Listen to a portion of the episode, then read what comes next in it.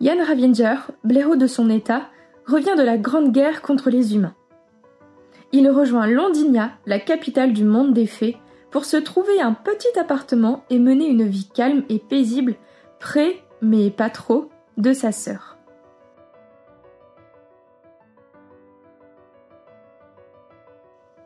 Le hasard ou le destin le mène au 881B Pastry Street, où vit le curieux renard Digby Ward. Ce dernier va lui faire oublier ses envies de retraite et le mener au cœur d'enquêtes aussi folles qu'inattendues. La preuve en est qu'à peine assis dans son nouveau fauteuil, il doit se rendre sur le lieu d'un crime odieux, une licorne a été assassinée.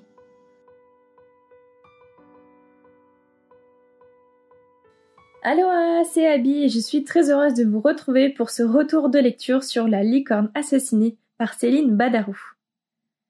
Et si on prenait une pincette de pâtisserie, une bonne cuillère à café d'humour, un soupçon de fantaisie et une bonne grosse part généreuse de mystère, le tout accompagné d'un sympathique blaireau et d'un renard excentriquement génial Voilà, c'est ce qui nous attend dans ce roman, une première aventure pour Ravinger et Ward.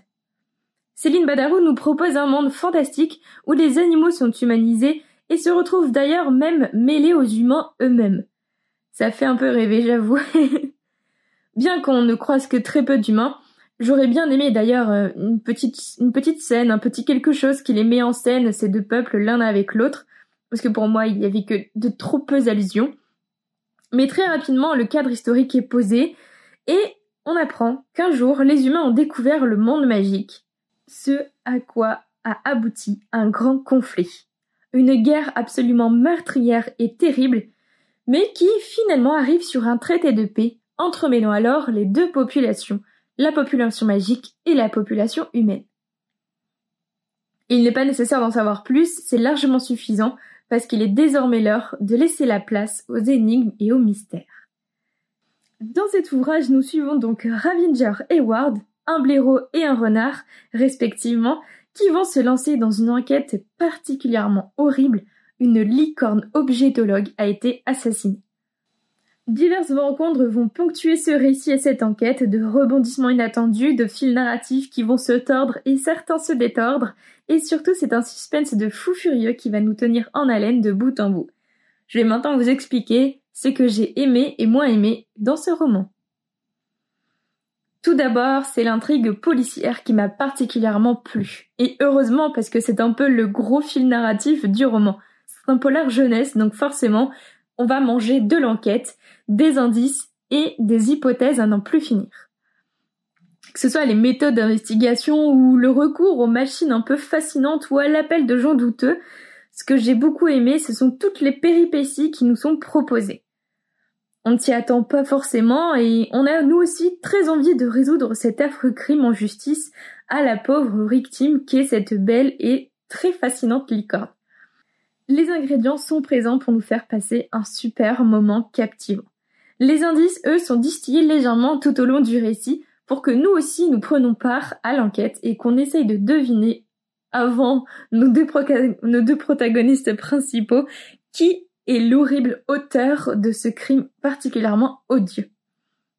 J'ai pris beaucoup de plaisir à suivre les réflexions et les idées de Ravinger et de Ward, lesquels ont quelques compétences bien à eux, vraiment c'est très bien dessiné, très bien écrit, très bien travaillé, mais je ne parlerai pas davantage de son labo qui mêle magie, alchimie, science, parce que de toute façon il y a tellement de bazar là-dedans que même une pâtissière n'y retrouverait pas son rouleau. Et cette comparaison n'est pas innocente, car j'en viens à mon second point.